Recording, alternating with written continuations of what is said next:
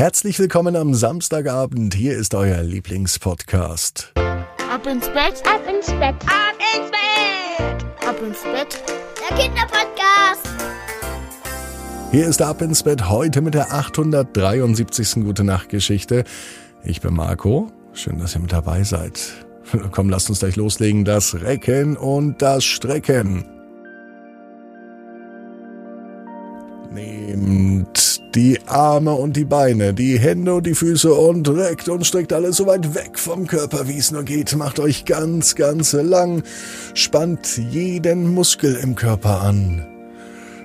Wenn ihr das gemacht habt, dann lasst euch ins Bett hinein plumpsen und sucht euch eine ganz bequeme Position. Und heute Abend, da bin ich mir sicher, findet ihr die bequemste Position, die es überhaupt bei euch im Bett gibt. Hier ist die 872. Gute Nacht Geschichte für Samstag, den 14. Januar. Alex und das Wiedersehen. Alex ist ein ganz normaler Junge. Es ist ein ganz normaler Samstag.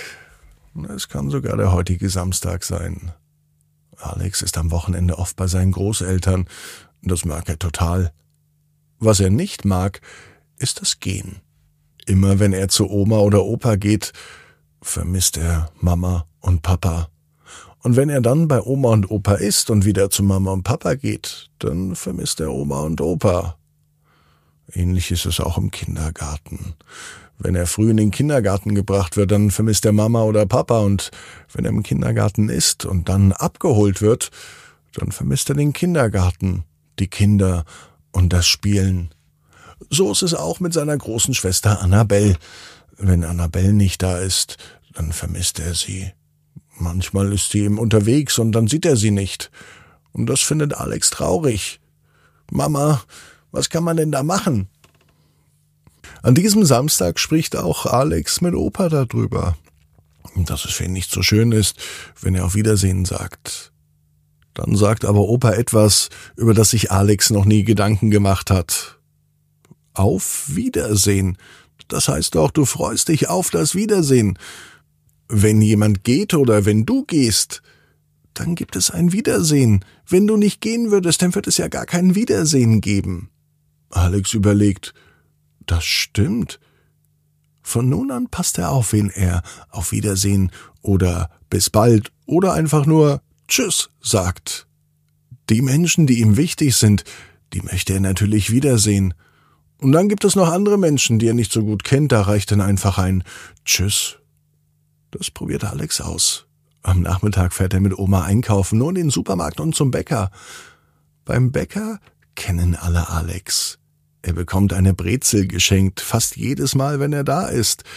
Und die Bäckereiverkäuferin, Frau Widinski, die kennt ihn sogar mit Namen.